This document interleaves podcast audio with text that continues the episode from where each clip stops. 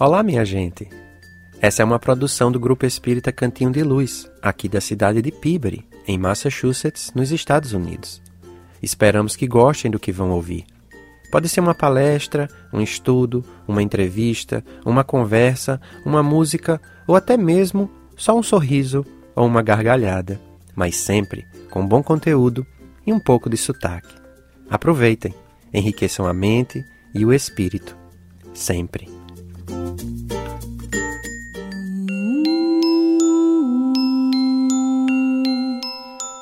É hora de conversar. Um diálogo nos espera. Venha, junte-se a nós. É um bate-papo de filho para pai.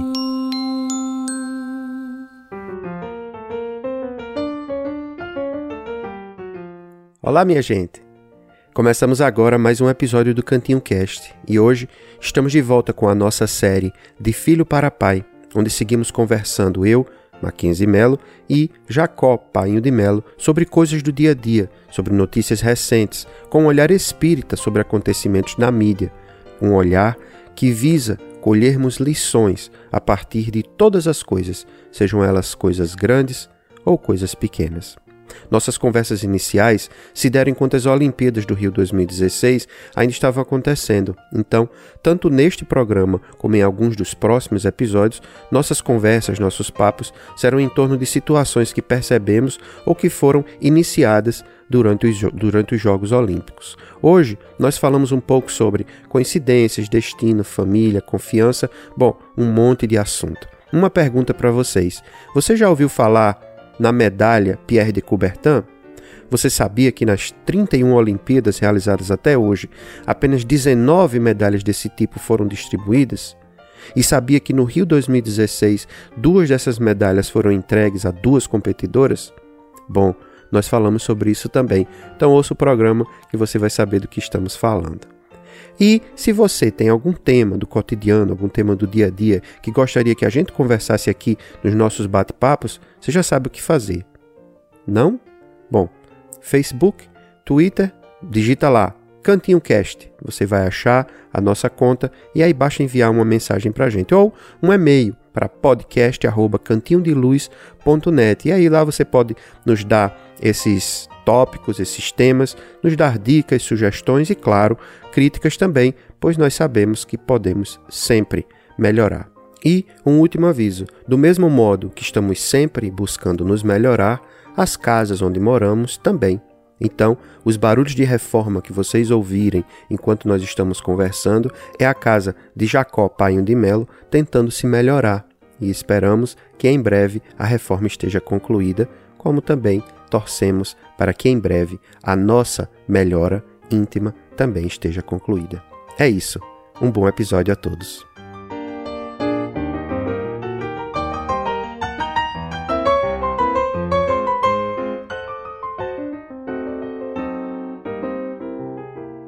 Olá, minha gente. Estamos mais uma vez aqui no Cantinho Cast, hoje seguindo a nossa, a nossa sequência de bate-papos, de conversas com, como vocês já sabem, meu, meu painho, Jacó, painho de Melo, como eu costumo chamar.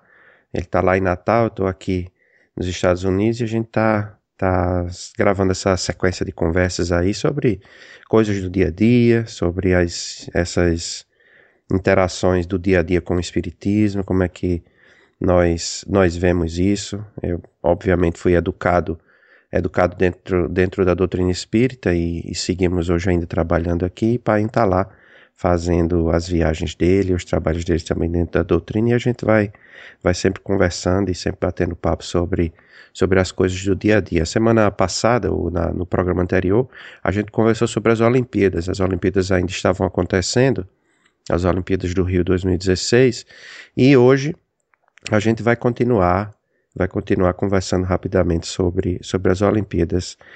Pai, obrigado por, por estar aqui com a gente mais uma vez. Um beijo, seja bem-vindo. Obrigado, filho. Um beijo também, um abraço aí para todo mundo que está participando deste canal, deste bate-papo. É uma alegria enorme poder estar com esse pessoal dos Estados Unidos aí todo, não apenas só do cantinho, porque adoro esse país, mas já faz tempo que eu não vou aí. E como talvez ainda não vá este ano, então um abraço aí para todo mundo. Ih, rapaz, essa notícia agora me pegou de surpresa. Eu tava esperando que em novembro ele estivesse por aqui de novo, mas vamos ver o que é que vai acontecer, né? Pois é, o tempo é o senhor da razão. É, é isso aí. Bom, eu tava dizendo, né, pai, semana passada, a gente, no outro, no outro programa, a gente conversou sobre, sobre as Olimpíadas e falamos sobre é, me lembro que a gente falou rapidamente sobre o salto com vara e com é, falando sobre Sergei Bubka, e eu estava assistindo as Olimpíadas, e esse ano aconteceu um fato é, que para mim, pelo menos, foi muito interessante, exatamente porque a gente teve essa conversa, de um brasileiro que ganhou, que ganhou no salto com vara, né, e teve um, um, um certo problema com, com um outro competidor que se sentiu meio é, deixado de lado e tal pela, pela, pela torcida que que meio que vaiou ele. Eu não sei exatamente como foi, eu não assisti tudo, mas eu soube apenas, soube apenas da notícia. Mas eu achei interessante é, essa, essa, não sei, talvez essa sincronicidade de, de, a gente ter conversado sobre isso e de repente na Olimpíada ter tido novamente essa um acontecimento é, é, vinculando vinculando o salto com vara, é, já que a gente tinha conversado conversado sobre isso. E aí eu queria queria pegar esse esse gancho e, e perguntar ao senhor sobre é, como é que a gente pode pensar sobre coincidência dentro dentro do, do espiritismo assim? O que é que o senhor o que é que o senhor já pensou sobre isso? Como é que a gente pode pode falar sobre sobre coincidências? Ok no livro dos Espíritos Allan Kardec tinha questionado sobre é, essa questão de destino de, de objetivos já totalmente predefinidos, sem possibilidades de alteração. E, independente desta resposta direta, numa outra questão, os espíritos dizem que há uma grande possibilidade de que nós estejamos reencarnando, ou seja, nascendo nos mesmos grupos e dentro de uma circunstância que é comum aos participantes desse grupo. Ora, então vejamos bem. Se eu estou novamente com você e com mais A e com mais B, e estamos de alguma forma relacionados diretamente, nós ainda, ainda estamos vivendo o mesmo padrão, o mesmo circuito, a mesma circunstância, só que agora é como que um ator ou um grupo de atores desenvolvendo uma nova peça e cada um vestindo um novo personagem na apresentação, mas lá dentro um, um dos atores sabe, olha, nesse momento aqui, ele, se ele esquecer, eu já sei onde é que eu vou buscar o gancho. E o outro tem tanta confiança em você que sabe que se ele disser o texto errado e estiver vindo muito bem, ele sabe que você vai dar o suporte e automaticamente vai acontecer. No final, quando os dois se conversam, diz assim: Poxa, eu tinha a impressão de que eu ia falhar. E o outro diz assim: E eu pensando nisso já preparei essa saída. Isso é chamado de coincidência ou, já numa outra linguagem, é chamado de sincronicidade também, pode ser chamado como tal. Na realidade, são manifestações de uma história que já existe. E falando em história, tem a, a frase que diz: a história é cíclica, ela se repete. E se repete porque ela está dentro de uma circunstância. Por exemplo, é, o meu coração ele tem dois, duas batidas. Quando aparece uma terceira, isso é um sinal de, de alerta, porque você saiu do padrão. E você pode ter um aceleramento cardíaco se você fez um esforço. Mas se você tem um aceleramento cardíaco sem esforço, opa, aconteceu alguma coisa estranha. Então, nós vivemos dentro de ciclos, dentro de padrões. Dentro dessa estrutura, e aí pegando essa informação do, dos espíritos, de que nós estamos, na grande maioria, vivendo nos mesmos grupos ou dentro de uma mesma circunstância, o volume de coincidências ele tende a crescer muito, porque seria coincidência desde que eu não considero o passado. Mas na hora que eu trago isso de volta, a coincidência desaparece. No caso específico das Olimpíadas, envolvendo a questão do salto com vara, nós podemos ali ver de novo uma coincidência. O atleta francês é líder, era o líder da marca, dono da marca mundial no salto e dono da marca mundial, é, dono da marca olímpica também do salto. E ele estava muito confiante. A forma que ele escolheu para é, acompanhar o, o, o salto dos seus competidores, dos seus concorrentes, foi uma forma para nós brasileiros altamente estranha.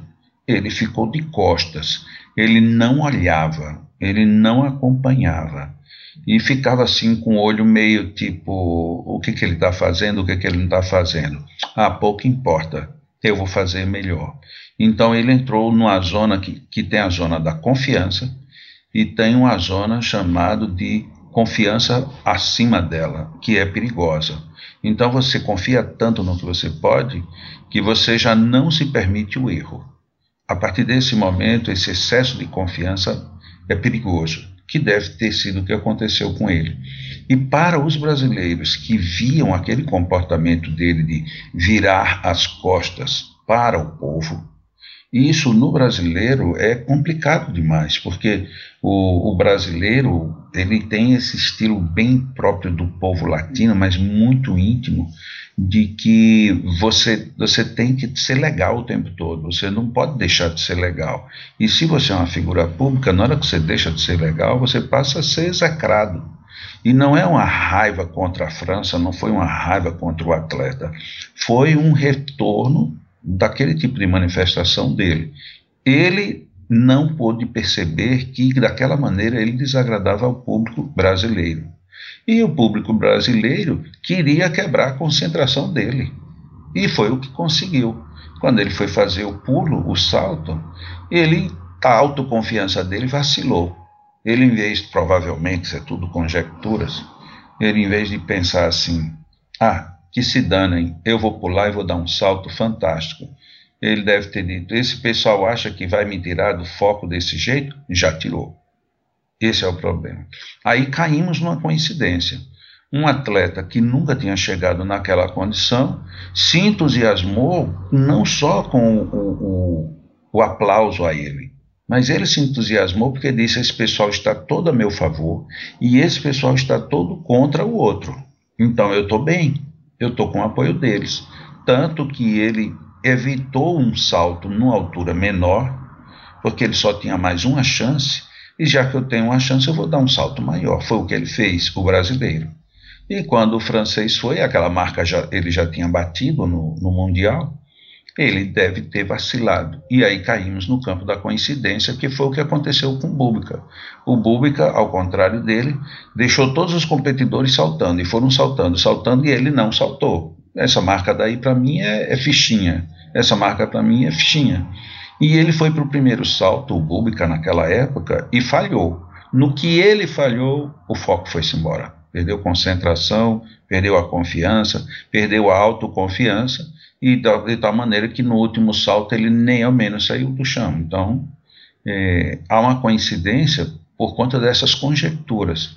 Voltando agora, fechando com o livro dos Espíritos. Ora, se nós nascemos em grupos, e não necessariamente, que muitas vezes a gente entende que os Espíritos disseram, não, se você nasceu em Natal no bairro do Alecrim, todo, todo grupo vai nascer em Natal no bairro do Alecrim. Não é isso que eles disseram. Eles disseram que nós nascemos em grupos. Ora, vem um atleta, outro atleta, outro atleta de qualidade. Eles estão em que grupos? Eles não estão no grupo dos que nasceram no bairro do Alecrim, Natal. Eles estão no grupo dos atletas que vão competir uns com os outros. Foi o que acontece, é o que acontece. Aí, de repente, surge uma coincidência. Uma coincidência por quê? Porque esse fenômeno é cíclico. Se a gente leva isso agora para a vida cotidiana, vamos perceber que nós estamos forjando não no mau sentido da palavra, coincidências o tempo inteiro. Todos nós vivemos dentro de coincidências. Na hora que eu gosto disso e que alguém não gosta e age diferente, outra pessoa lá na frente que não gosta e age diferente também, eu vou dizer: não, vocês só podem ser irmãos. São irmãos, não sanguíneos, não numa forma de adoção, são irmãos porque estamos no mesmo grupo. E esse grupo vai ter afinidades e desencontros nessa hora daí. Nossa, isso é uma coincidência muito grande. Pois é. É interessante porque porque é, a gente não realmente a gente não para para pensar sobre isso, né? Que a gente diz assim, ah, é um grupo, né? Uma família, mas é interessante porque o próprio o próprio Kardec no, no, Evangelho, né? Quando fala da, da família material e da família espiritual, né? E nós nos esquecemos disso, né? Que muitas vezes é, essa questão de, de família nós trazemos muito apenas para a parte material e sanguínea, mas nós temos grandes amigos, nós temos é, pessoas que estão tão distantes da gente, ou então pessoas como no meu caso, por exemplo, né, que vim para os Estados Unidos e acabei encontrando a minha esposa aqui, minhas duas filhas, e, e ela é lá de Minas Gerais e eu sou do Rio Grande do Norte, e aí de repente a gente vem para um outro país e se encontra aqui, encontra trabalhadores espíritas aqui, pessoas com quem a gente se afiniza e que de repente a gente olha assim e diz assim, poxa, que coincidência, né, se encontrar aqui no, nos Estados Unidos, onde é que jamais pensaria que ia se encontrar nessa vida e de repente a gente se encontra. Então, a coincidência não apenas tem esse lado da do grupo, da família, né, mas também aquela a coisa da, da atração, né, em que você acaba meio que sem querer, sem perceber, sem saber nem como, nem saber porquê, mas você se atrai quase que magneticamente àquelas pessoas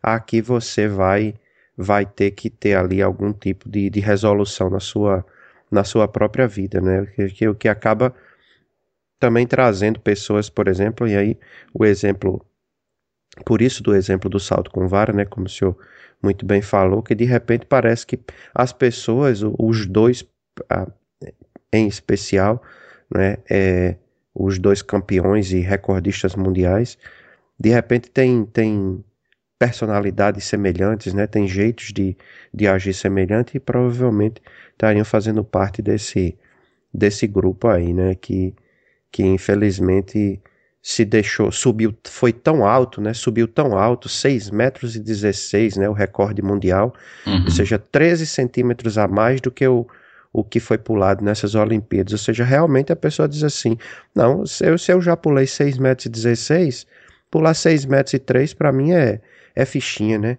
E aí tenta, como o senhor falou, e não consegue porque perdeu o foco, perdeu a confiança, e aí infelizmente acabou é, falando umas coisas que não devia. Felizmente depois ele, ele repensou e pediu desculpa, que é também um ato, um ato digno né, de reconhecer que, que foi, foi além do que devia ter ido, e a gente não está não está falando isso para falar mal, mas, mas na verdade para reconhecer que a gente também acaba muitas vezes, né, pai, é, é, é, entrando nesse caminho, né, do, do, do achar que é que pula mais alto, do achar que pula mais longe, do achar que consegue mais, que é melhor do que o outro, e de repente a gente pode acabar se encontrando na mesma situação que, que o nosso amigo francês aí, né?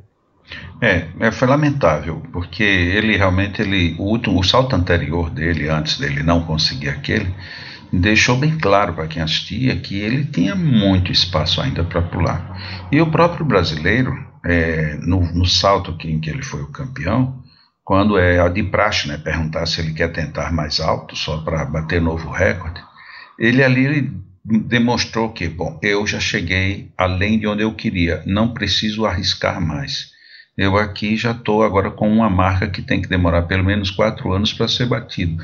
Isso tudo deve ter passado na cabeça dele, porque ele poderia ter dado mais três tentativas numa outra altura, e quem assistiu viu que ele saltaria. Ele estava naquele momento excepcional. E isso já nos remete para uma outra situação.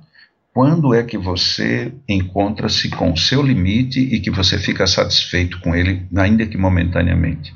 Porque todos nós estamos, de alguma forma, é, vivendo para superar limites, mas até isso tem um limite. Se você não põe limite para a superação do seu limite, você se estoura. E isso vale tanto psicologicamente, fisiologicamente, vale de qualquer maneira. Ele teve essa sabedoria. Não, eu não vou mais, eu já cheguei no ponto. Então ninguém passa mais de mim. Para que, que eu preciso correr mais? Para que, que eu preciso saltar mais? Isso também nos arremete no, no dia a dia da vida saber que todos nós sofremos desafios, é, temos obstáculos a superar, mas nós precisamos saber, ao fim de cada dia, se já foi suficiente o que a gente fez. Muita gente vai precisar fazer mais, mas muita gente já não precisa fazer tanto. Então, tirar um pouco o peso do eu tenho que fazer, do eu vou fazer de qualquer jeito, porque o ter que fazer ou fazer de qualquer jeito, às vezes nos leva a, a um desequilíbrio. Como, por exemplo, ainda dentro da Olimpíada, esse nadador daí dos Estados Unidos, que bobagem que ele fez, né? É, era nítido que ah, eu estou num país do terceiro mundo, é, eu estou aqui, eu já sou um grande atleta mundial, eu agora eu posso me dar o luxo de trazer em mim aquilo que eu já trago, né? Porque conversando com o Hendrick e com a Dani, eles me disseram que ele já era um, um atleta com um comportamento esquisito aí nos Estados Unidos. Quer dizer, teve um prejuízo fenomenal. Né? Então, teve o prejuízo é, de ser desmascarado como uma mentira, isso publicamente é terrível. Depois teve o prejuízo de ter que responder à ação criminal. Se ele quiser viajar ao Brasil até que esse processo termine, ele está sujeito a um monte de coisas para quem podia ir para onde queria. E por fim teve um prejuízo financeiro é, que não é nada pequeno, né? Todos os grandes patrocinadores desvincularam a imagem, porque é, você é bom, você é ótimo, mas nem por isso você pode perder a moral.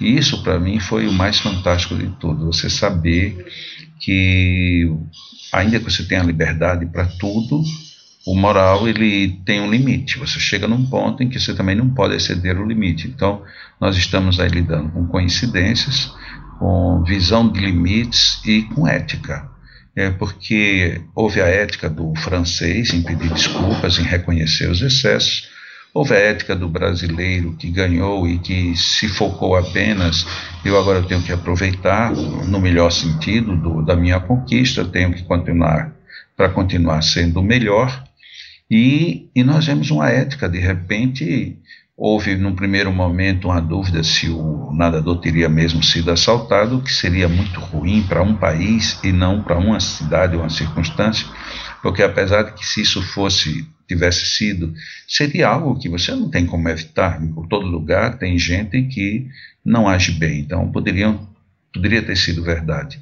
Mas na hora que ele fez, da maneira que fez, para justificar algo injustificável, você mexe com a moral. E aí, quando você mexe com a moral de uma pessoa, é ruim, mas se mexer com a moral de uma cidade e isso se projetar contra uma nação, lógico que você fere algo que você nem dimensiona na hora. Eu, eu acredito, a pessoa estava é, totalmente satisfeita com sua medalha, é, se sentindo mais realizado ainda, liderando um, uma turma de jovens igual ele, poderiam ir fazer o que quisessem, onde quisessem, é, não poderia esperar que tivesse uma reação daquela. Tudo isso é, é motivo para a gente refletir na vida, porque não somos nadadores nem campeões olímpicos, mas nós nadamos no oceano da vida todos os dias. E todos os dias nós temos um objetivo, e esse objetivo, embora, individualizado, ele significa uma grande medalha você vencer a cada dia a si mesmo é uma medalha fantástica, porque o seu competidor está sempre colado em você. E se esse competidor está colado, se você vencê-lo, tem a dignidade de vencer, mas se você perder, tenha também a dignidade de reconhecer a necessidade de, de mais exercícios, de mais superação. Eu, apesar de que a gente colocou aqui dois casos apenas da Olimpíada, eu vejo como um, um, uma oportunidade muito grande da gente gerar reflexões. E, por incrível que pareça, como eu conversei com algumas pessoas durante as Olimpíadas, é, nem todo mundo estava focado nos resultados. Tinha muita gente que estava mais preocupado nesses casos extraordinários que acontecem e que sensibilizam, né? Uma corredora que parou para poder ajudar a outra, e logo depois ela que cai, aí a outra agora a ajuda.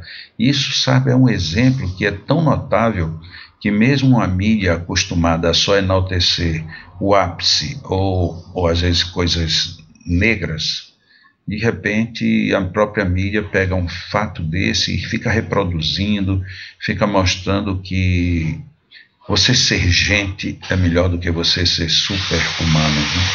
Então eu me senti muito bem assistindo alguns momentos e outros conversando com pessoas E é interessante como as pessoas destacam o ponto mais ético de, de qualquer coisa. É isso mesmo. E aí foi bom o senhor falar sobre essa, esse caso dessas duas, dessas duas corredoras, que acho que até a gente tocou um pouco rapidamente sobre, não sobre esse caso, mas sobre esse assunto que eu vou falar agora, é, na, na nossa última conversa, aí você, o senhor acabou falando aí também rapidamente sobre isso, que é a questão da competição, mas não necessariamente a competição com o outro, né?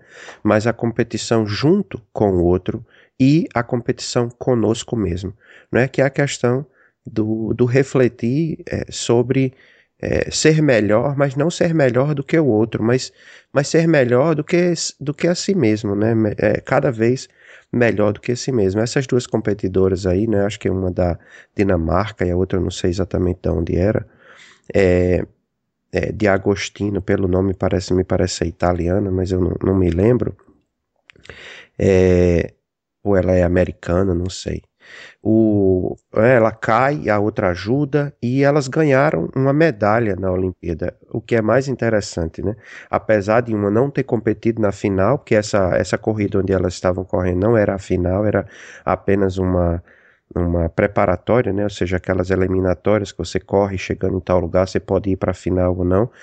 É, e as duas conseguiram ir para a final, mesmo não tendo chegado com tempo suficiente para ir para a final. É, uma delas não pôde competir na final porque a, a, a machu, o machucado foi muito sério, então ela não pôde correr mais. E a outra foi, mas terminou em 17 lugar.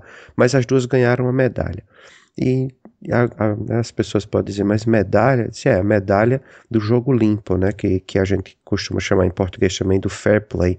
E foi a uhum. única medalha que, que foi dada a alguém nessas Olimpíadas. É, por causa desse fato foi a elas duas, né? Então, assim, é a coisa do se importar literalmente com o outro, né?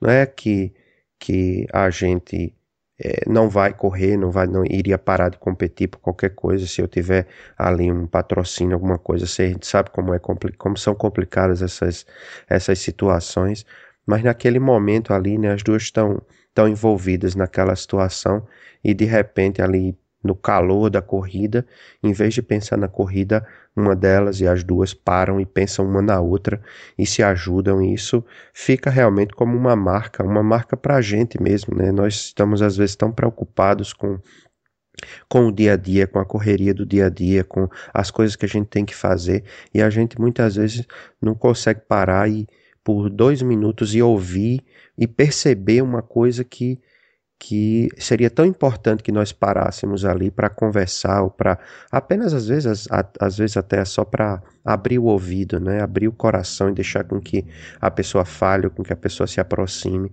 né? E é muito interessante quando a gente vê essa esse tipo de, de situação, né? E, e, principalmente num palco tão gigantesco quanto esse, né? Porque eu fico uhum. imaginando que quantas coisas desse tipo não acontecem no dia a dia e a gente não sabe, né? E a gente às vezes tende a olhar e dizer assim: ah, o mundo está cada vez pior, o mundo isso, mas aquilo. Mas é porque uma coisa dessa ela não gera notícia no dia a dia. Então, que bom que coisas assim é, acontecem. Né? Foi triste para as duas que pô, provavelmente adorariam ter conseguido competir, adorariam ter conseguido seguir adiante.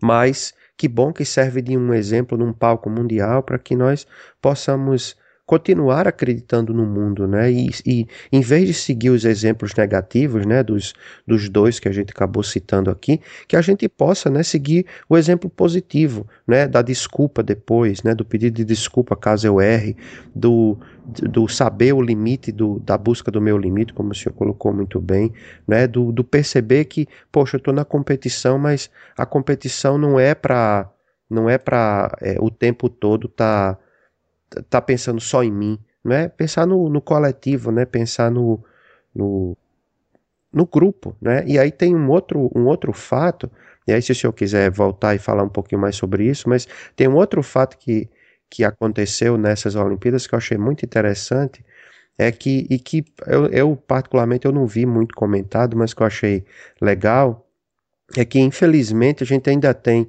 é, irmãos, né, ou países irmãos, que, que se dividiram por, por motivos de guerra, por motivos de, de dissensão política, que quer que seja, né, e que é, a, a, Coreia do Sul e a Coreia do Norte, né, a gente sabe um pouco da, da história, né, da, dali, e, e tem uma, uma, foi publicada uma, uma selfie, né, uma foto é, de uhum. duas atletas coreanas tirando fotos juntas, né, é, e uma da Coreia do Norte e uma da Coreia do Sul, né, e é, é, é interessante porque é, parece às vezes né, que a gente precisa verdadeiramente sair dessa dessa não sei, parece de uma bolha que a gente cria e a gente não sabe como é que cria essa bolha e de repente e, se esquece que, que é irmão, né, que somos irmãos.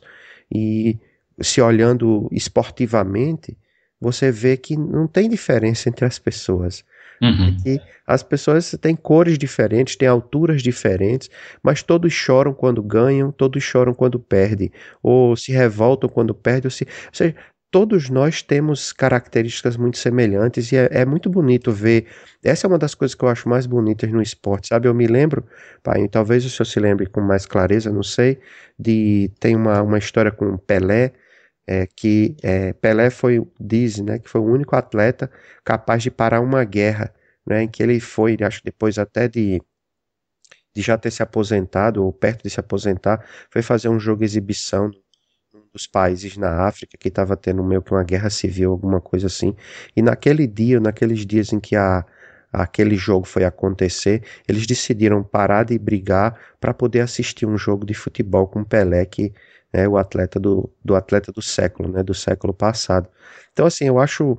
É, a gente pode ver o esporte pelo lado da competição, tem gente que, que acaba é, é, falando coisa demais que não devia, fazendo coisas que não deviam, mas se a gente sabe tirar né, de todas, não só do, do esporte, mas de todas as coisas da, da vida, um, um, um ensinamento positivo, né, um, um, um movimento de, de ascensão, a gente consegue, consegue crescer, consegue vencer, né?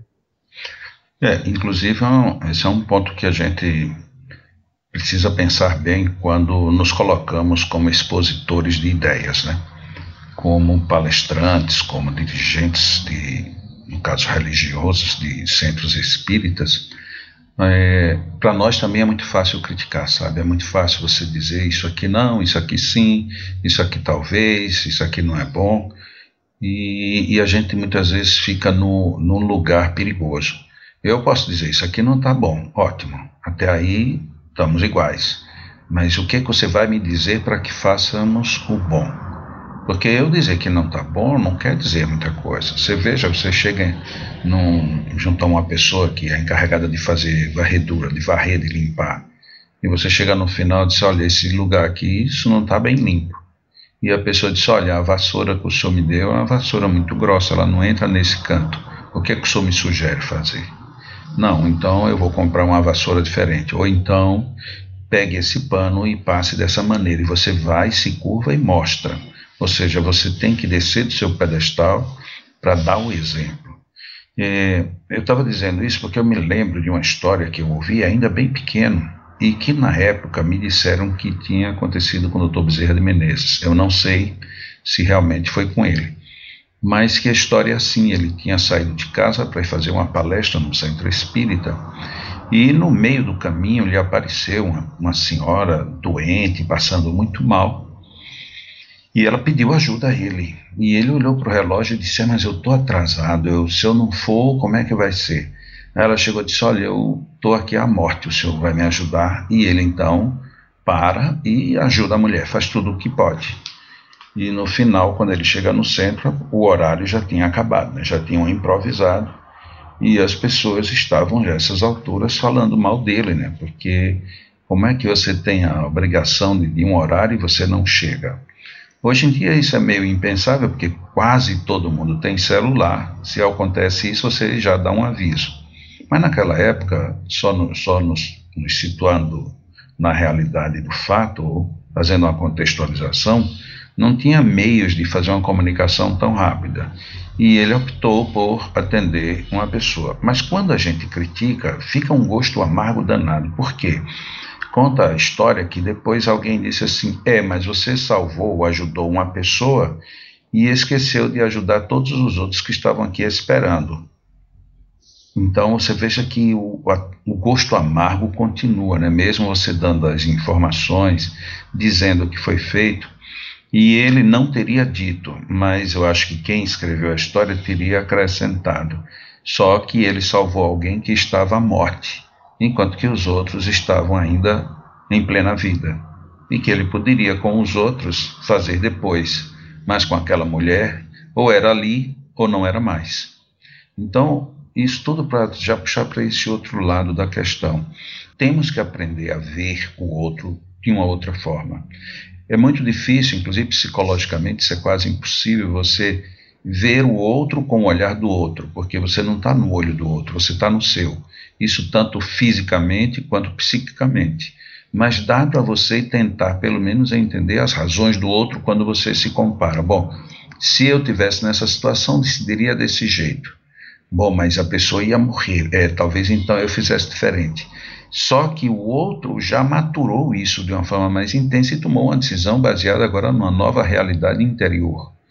E como é difícil nós, nós, nós às vezes termos essa força. No caso em que você coloca das atletas da Coreia, é, a gente pode voltar até lá para o mote original, né, de que os espíritos dizendo que nós nascemos em grupos. Ora, nós nascemos em grupo, ainda que em países separados, ainda que em países inimigos. Os Estados Unidos é um grande produtor de grandes filmes de guerra em que os inimigos estão se ajudando de vez em quando.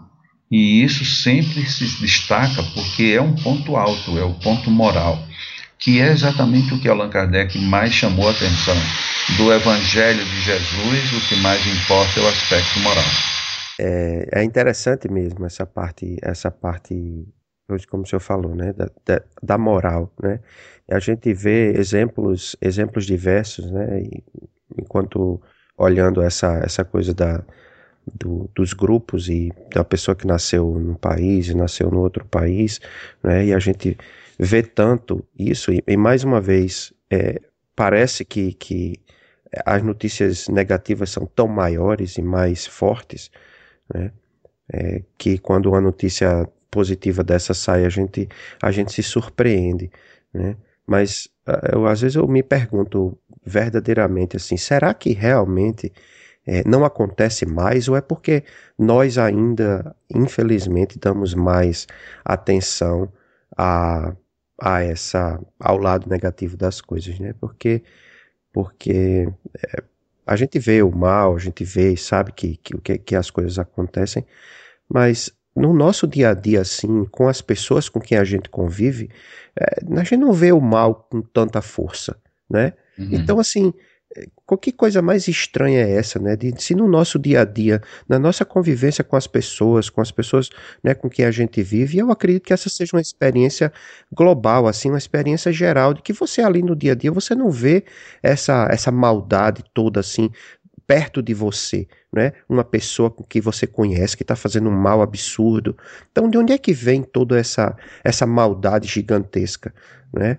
Então, eu, às vezes eu realmente eu me, me, me, me pergunto se é, não é mesmo por causa da, da questão de, de a gente divulgar muito mais o lado negativo do que o lado positivo, que a gente acaba é, alimentando né, o, esse, esse espírito de negatividade, esse espírito de, de competitividade negativa, né, um espírito de querer ser melhor por ser melhor, de querer, sabe, ganhar tudo, absolutamente tudo, e, e não e não prestar atenção no que verdadeiramente importa, né? É interessante que na reportagem que eu li, uma das reportagens que eu li sobre as duas corredoras, é, e, e, aqui para me corrigir, né, apesar do nome parecer italiano, mas a, a corredora de Agostinho ela era americana.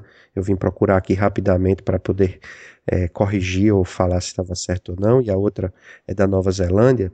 Uma das coisas que, que se falou na reportagem é que é, a gente vê né, a luta pelas medalhas e tudo. E hoje nós estamos na tivemos a trigésima primeira Olimpíada, né? Foram foi a número 31 e só houveram só houve até hoje duas, é, 19 medalhas que é que chama, chamada de Pierre de Coubertin, que é a uhum. medalha que elas duas ganharam, né? E elas duas ganharam a medalha de número 18 e a medalha de número 19. Ou seja, tem gente que ganhou 10 medalhas, 15 medalhas, 20 medalhas, mas elas duas são duas corredoras que ganharam a 18ª e a 19 em 31 Olimpíadas, ou seja, não é nem toda Olimpíada que essa medalha é dada para alguém, né? Então, assim, é interessante a gente ver como, como é, certas coisas, o valor delas é tão maior, mas que a gente ainda luta, meio que parece que meio que luta contra isso muitas vezes, né? De não, é, de não se dar conta de que é, essa cooperação junto com a competição nesse caso específico, ela é fundamental para que o mundo se torne um lugar melhor de se viver. Né? É verdade. O, o, o, poder da mídia é algo assombroso. Né? Se nós pararmos para analisar direitinho como é poderosa a mídia, ela consegue impor conceitos altamente esquisitos na nossa mente, na nossa cabeça e de repente a gente tem inversões de valores muito graves. Quando se trata de assuntos tipo pena de morte ou perseguição a, isso se torna, principalmente num país emocional como é o Brasil, isso se torna algo extremamente preocupante. E as grandes cabeças, as grandes corporações e os grandes núcleos de poder sabem disso então terminam tirando proveito. E a gente sabe também, por exemplo, você chega para uma pessoa e diz assim: Nossa, mas seu cabelo. E alguém vai dizer: O que é que tem o meu cabelo? Se o seu cabelo, eu não consigo repetir como é diferente, como é legal esse teu cabelo. E você, na mesma hora, você se desarma. E chegar outra pessoa dizer a mesma frase: Nossa, esse teu cabelo, o que é que tem esse teu cabelo? Não, esse teu cabelo é ridículo você esquece a frase anterior, o comentário anterior e vai ficar com esse ruim. E a pessoa que quer te tirar do sério, ela sabe exatamente o que fazer para você sair do sério. É, nós perdemos muito essa referência de que as pessoas, nós no caso, nós somos muito fáceis de ser dominados pelos outros, principalmente para levar você para a animalidade. Eu consigo lhe irritar sem dizer nada, basta eu olhar para você e dizer: Bom, eu, eu, é, eu, eu nem sei dizer, não, eu vou ficar calado. E o outro já vai dizer, vai ficar calado por quê? O que é que você tem para dizer? Você veja que já começou uma briga sem que ninguém tivesse dito nada. E se você quer incriminar alguém, diz, olha, você, seu amigo, né? Fulano é muito seu amigo, é. Você tem certeza que ele é muito seu amigo? Tenho, por quê? Não, eu, eu não vou dizer não. Pronto, já desgraçou tudo. Ou seja, nós somos manipuláveis muito fácil pela tendência inferior. Isso mostra que, dentro daquela escala que os espíritos colocaram, de que os mundos de provas e expiações estão apenas no segundo degrau, isso é uma realidade monstruosa. A gente se esforça muito para ser bom, se esforça muito para superar, mas somos poucos ainda os que vencemos. A grande maioria, e nós estamos dentro dela, a grande maioria cai na primeira, no primeiro arrepio que vier. Alguém disser qualquer coisa estranha, a gente cai. Agora, isso vale para pessoas humanas ditas normais, como vale para as pessoas humanas ditas sobre-humanas. Então, é muito fácil a gente ainda perder o, o ponto exato da, da, do equilíbrio emocional, do equilíbrio moral. Estes exemplos de Olimpíadas servem muito bem para isso, para que a gente tenha essa reflexão. Eu não sabia dessa das, da, das medalhas do Coubertin, que estava somente nesse número. Eu imaginava honestamente que fosse um número bem maior. Agora você imagina, eu queria uma outra medalha.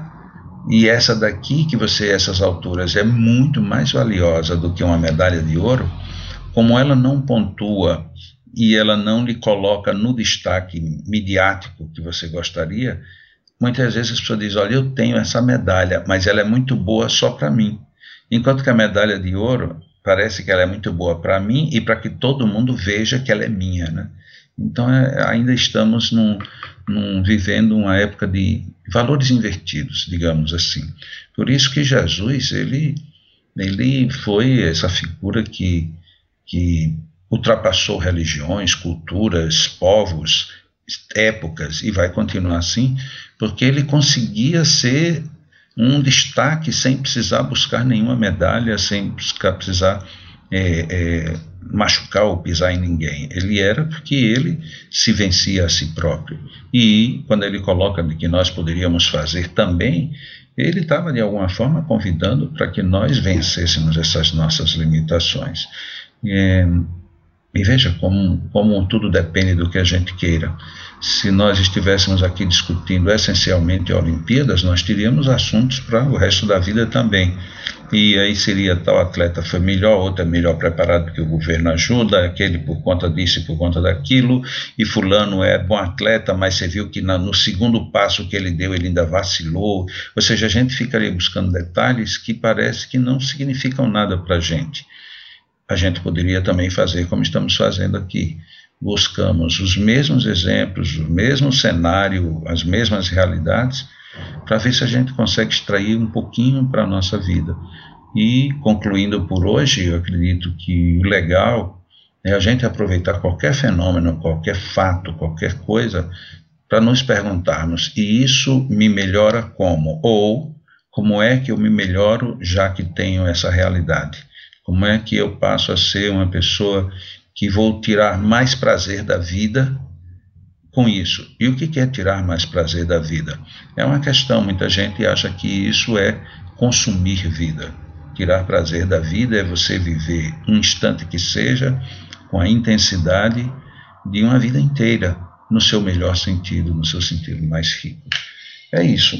Eu acredito que nosso papo de hoje foi para mim, pelo menos, foi bem interessante, nos leva a refletir bastante, a aproveitar, porque muito bem, ela ganhou a medalha Jules Coubertin e nós ganhamos qual medalha? Que medalha nós estamos querendo ganhar?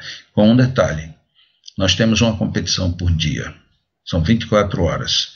O ideal é que a cada dia a gente tenha uma grande medalha pendurada no pescoço, ou melhor ainda, dentro da alma. É isso aí. A gente lembrar que que os dias às vezes podem parecer longos, mas os anos passam rápido. Né? Então, então, a gente a gente precisa precisa vencer aí cada cada dia as nossas batalhas. A medalha nós nós estamos querendo ganhar, né? medalha de de coração talvez, né, pai? Uma medalha é, de, de, de carne que bate, né? Em vez de uma medalha Exato. de um metal de um metal duro que, que vai ficar, e como o próprio Jesus falou, né? É, vai. Os ladrões podem roubar, né? Então, o que é que eu posso levar daqui que seja que seja maior do que simplesmente uma medalha física, né? Então, que, que a gente possa seguir seguir competindo conosco mesmos, é, com, com, com, comigo de ontem, né? Que o, que, o, que o migo de hoje seja melhor do que o migo de ontem para uhum. a gente poder continuar crescendo. Bom, é, como o pai já falou aí, nós estamos no, no finalizar da nossa, da nossa conversa de hoje, prometendo que em breve nós voltaremos dessa da próxima vez, não sabemos qual vai ser o tema, decidimos que íamos fazer dois programas conversando rapidamente sobre as Olimpíadas, o que foi muito legal, porque acabou que na primeira nós falamos um pouco de Olimpíadas passadas e hoje acabamos falando da Olimpíada que acabou de acabar, né, Rio 2016.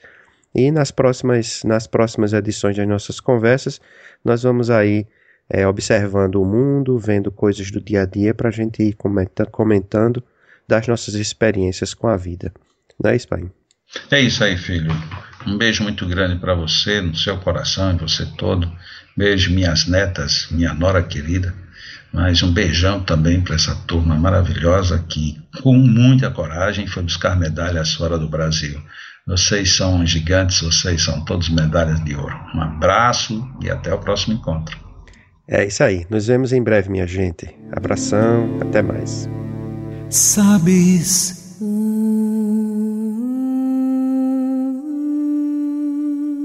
Te quero bem.